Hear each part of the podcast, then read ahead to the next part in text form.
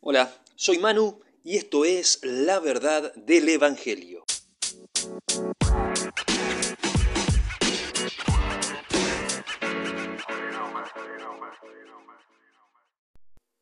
Muy buenas, ¿cómo estás? Bienvenido a este cuarto episodio de La Verdad del Evangelio.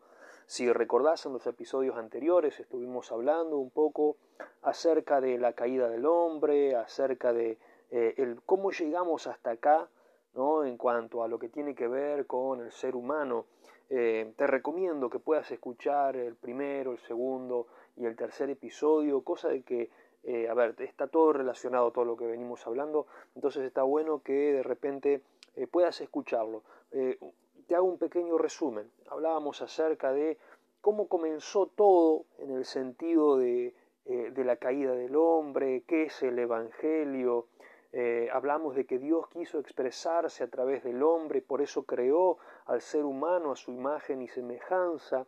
Hablamos de que el, ser humano está compuesto de espíritu, alma y cuerpo, y hoy leía una definición muy buena, eh, y, que no, es, no somos un ser humano teniendo una experiencia espiritual, sino que somos seres espirituales teniendo una experiencia humana. está muy bueno. Y justamente siempre decimos que nosotros somos un espíritu que tiene un alma y que vive en un cuerpo. Eh, ¿Qué pasó con todo esto? El ser humano eh, está lo que se conoce como el pecado original, es decir, el ser humano se revela en contra de Dios, Dios le prohíbe comer de un árbol, un árbol que estaba, del fruto de un árbol que estaba prohibido, no se dice qué clase de fruto era, lo cierto es que ese fruto estaba prohibido. Ahora, eh, algunos dicen, ¿por qué Dios, si sabía que el hombre iba a pecar, iba a tomar de ese fruto, por qué Dios puso ese árbol? Bueno, el, tema es que eh, Dios le dio la capacidad de elegir al ser humano. Dios no, no quiere robots, eh, no quiere algo que sea mecánico, sino que por voluntad propia le quiera amar y le quiera seguir. Ahora, la consecuencia de, del hombre haber desobedecido, de la mujer haber desobedecido a Dios, eso trajo muerte y esa muerte pasó a toda la humanidad. También entonces, de alguna manera, es como, como decimos, decíamos en el episodio anterior, que así como heredamos los genes de nuestros padres, de la misma manera eh, tenemos una herencia espiritual, una genética espiritual que heredamos de nuestros antepasados, entonces todos nacemos en pecado, por lo, por lo tanto también todos nacemos bajo una condenación eterna a causa del pecado original del ser humano, y a eso sumale tus pecados personales, mis pecados personales, todos nacemos en pecado y todos nacemos en condenación eterna. Ahora, eh, la historia no termina ahí, decíamos en los episodios anteriores que Jesús aparece en la mitad de la escena, y justamente dice, toda autoridad me es dada en el cielo y en la tierra. Eh, y lo que decíamos, a ver, algo pasó, ese algo que pasó fue justamente que el hombre perdió la autoridad y Jesús vino a recuperar esa autoridad que el ser humano perdió en el huerto del Edén. Ahora, como consecuencia del pecado, la paga del pecado es muerte, es decir, como consecuencia de los pecados de nuestros antepasados, del primer hombre, sumado con todos los pecados de toda la humanidad, más nuestros pecados personales, el precio de ese pecado merece la muerte, la paga del pecado es la muerte, es decir, nosotros como consecuencia de nuestro pecado merecíamos la muerte. El tema es que justamente Dios no deja ahí, sino como tal lo relata en Juan 3:16, que Dios envió a su Hijo para morir en nuestro lugar. De tal manera amó Dios al mundo que dio a su Hijo para que todo aquel que en él crea no se pierda, mas tenga vida eterna. Y, verso siguiente dice, eh, no envió Dios a su Hijo a condenar al mundo, sino para que el mundo sea salvo por medio de él. Es decir, Dios no envía a su Hijo como un medio de condenación para la humanidad, porque la humanidad ya estaba condenada, sino que Él envía a su Hijo para salvar a una humanidad que ya estaba condenada. ¿Por causa obviamente del pecado. El pecado trajo muerte, muerte espiritual, la muerte no es solo muerte física, sino que es muerte espiritual. Es una, y cuando hablamos de muerte espiritual, es una desconexión con Dios, es una desconexión con la fuente creadora. Ahora, el Padre envía a su Hijo a morir en nuestro lugar, es decir, Jesús toma el lugar que te correspondía a vos, el lugar que me correspondía a mí. Isaías capítulo 53, verso 6 dice, ciertamente Él cargó o llevó nuestras enfermedades, sufrió nuestros dolores, y nosotros le tuvimos por azotado y como herido eh, y afligido por Dios. Mas Él herido fue por nuestras rebeliones, molido por nuestros pecados, por darnos paz cayó sobre Él el castigo, y por sus llagas fuimos nosotros curados. Todos nos descarriamos como ovejas, cada cual se apartó por su camino, pero Jehová cargó en él el pecado de todos nosotros. Esto está hablando, es una profecía mesiánica que Isaías, 700 años antes de Cristo, escribe estas palabras, dando a entender que justamente el Mesías vendría y que el Padre pondría los pecados de toda la humanidad sobre el Mesías, es decir, que tus pecados, mis pecados, más los pecados presentes, futuros y pasados de la humanidad, fueron cargados sobre Jesús. Es lo que dice el verso 6. Todos nosotros nos descarriamos como ovejas, cada cual se apartó por su camino, pero Jehová cargó en él el pecado de todos nosotros. Es decir, que eh, Jesús toma nuestro lugar. Hay gente que dice, ¿y por qué Dios envió a morir a su Hijo? Es que, eh, a ver, fue un sacrificio. Jesús lo que vino a hacer es tomar nuestro lugar. Nosotros merecíamos esa muerte, nosotros merecíamos la muerte y la condenación eterna, pero Jesús viene toma nuestro lugar y Dios pone los pecados de todos nosotros sobre Jesús. Ahora, ¿por qué razón? ¿Por qué razón Dios pone los pecados de todos nosotros en Jesús? Dice la Biblia que muere el inocente por los culpables. Colosenses capítulo 2, verso 14 nos da y nos muestra cuál es la razón por la cual Jesús muere en nuestro lugar. Decíamos recién que Él cargó nuestros pecados.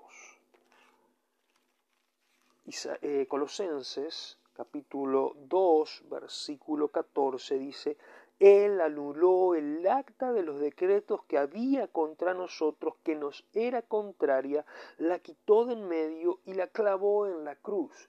Es decir, la razón por la cual Jesús muere en la cruz, eh, no, no, fue, eh, no fue que simplemente murió, sino que entregó su vida. No simplemente entregó su vida, sino que cargó con todos nuestros pecados para que nosotros seamos libres de toda condenación. Es decir, había un precio para pagar por el pecado, por nuestros pecados, y ese precio era la muerte. Jesús vino y dijo, yo voy a pagar ese precio, y ese precio, Jesús pagó un precio de muerte. Entonces, a ver, eh, eh, algunos dicen, no, porque la salvación es gratis. No, la salvación no es gratis. Jesús pagó un precio y un precio de muerte por tu salvación y por mi salvación. La salvación nunca fue gratis. Nosotros la recibimos obviamente gratis, pero a ver, tuvo un precio, alguien tuvo que pagar un precio y Jesús pagó ese precio para que nosotros seamos libres de toda condenación. Todo lo que había contra nosotros, todo lo que nos acusaba a nosotros, Jesús la arranca y la clava en la cruz. Entonces, no solo eso, Él nos libra Primero decíamos recién, Él anuló el acta de los decretos que había contra nosotros, que nos era contraria, la quitó de en medio y la clavó en la cruz. Él nos libra de la maldición de la ley haciéndose maldición por nosotros. ¡Wow! Esto es tremendo. Esto es tremendo porque Jesús se hizo maldito por tu causa y por mi causa. Gálatas capítulo 3, verso 13. Dice, Cristo nos redimió, es decir, nos rescató de la maldición de la ley, haciéndose maldición por nosotros, porque está escrito, maldito todo aquel que es colgado en un madero. Es decir, Jesús se hizo maldición para librarnos a nosotros de esa maldición. No solo eso, dice que Cristo nos redimió. Esa palabra redimir o redención es una palabra que se usaba en el mercado de esclavos. Cuando alguien venía, tenía mucho poder adquisitivo, venía y compraba Vamos a suponer que vos eras esclavo, venía alguien con mucho poder adquisitivo y te compraba, pero no solo te compraba como esclavo, sino que te compraba tu libertad. Es decir, te redimía, te compraba con un precio. Y eso es lo que Jesús hizo.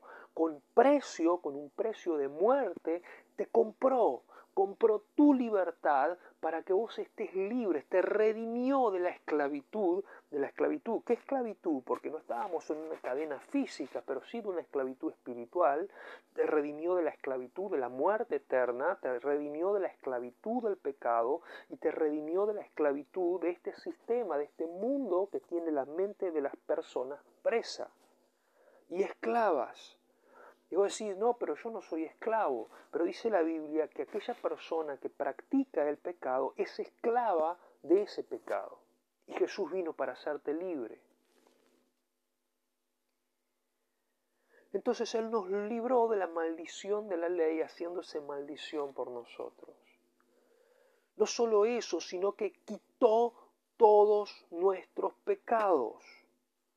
El libro de Juan, en el capítulo 1, Evangelio según San Juan, capítulo 1,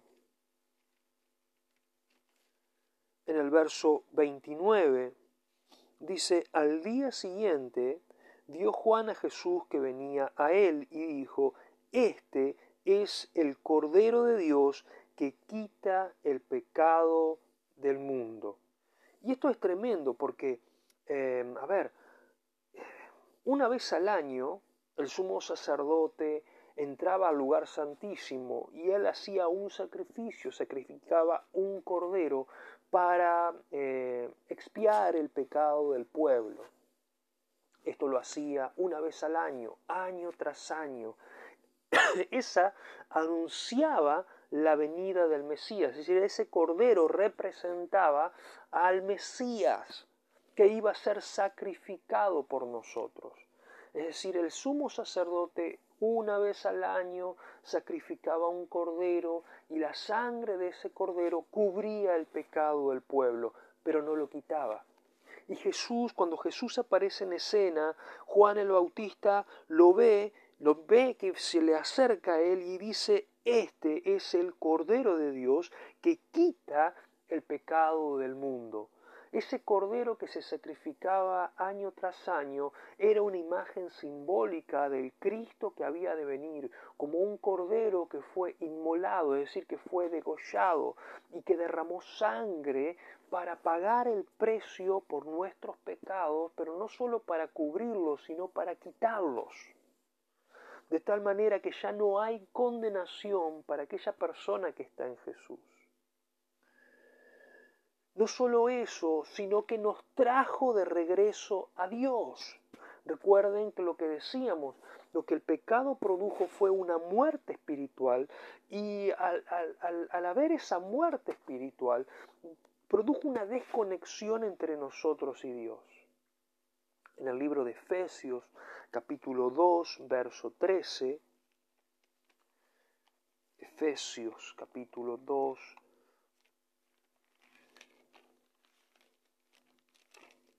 Efesios capítulo 2, verso 13. Dice así, pero ahora en Cristo Jesús, ustedes que en otro tiempo estaban lejos, han sido hechos cercanos por la sangre de Cristo. Entonces, cuando Él muere, quita tus pecados y por medio de su sangre te acerca nuevamente al Padre. Porque recordad esto, Jesús, Jesús no simplemente murió, sino que Él se entregó como un sacrificio y derramó su sangre. A ver, el precio de tu vida es la sangre de Jesucristo. Y esa sangre nos acercó al Padre, nos trajo de regreso a Dios, al Padre. Cuando leíamos en el Antiguo Testamento que hablaba de Jehová, cargó sobre él los pecados. Cuando habla de Jehová estamos hablando de Dios el Padre. Esto sucedió para que vos te puedas acercar hoy al Padre, para que puedas volver a casa por medio de la sangre de Jesucristo que limpia todos tus pecados. Que Dios te rebendiga. Nos vemos en el próximo episodio.